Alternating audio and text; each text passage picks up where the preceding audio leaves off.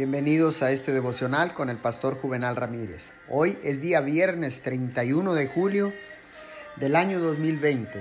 La palabra del Señor dice en el libro de Lucas, capítulo 8, verso 18. Por lo tanto, pongan mucha atención.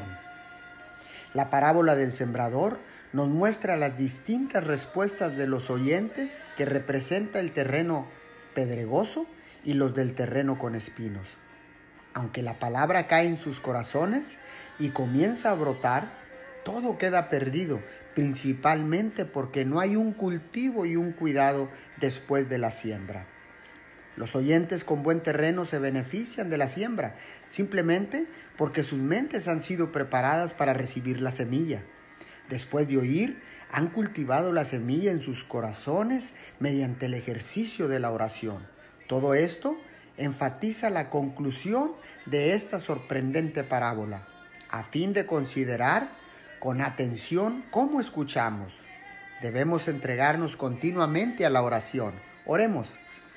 Amado Dios, quiero escuchar tu palabra y que venga tu revelación a mi vida.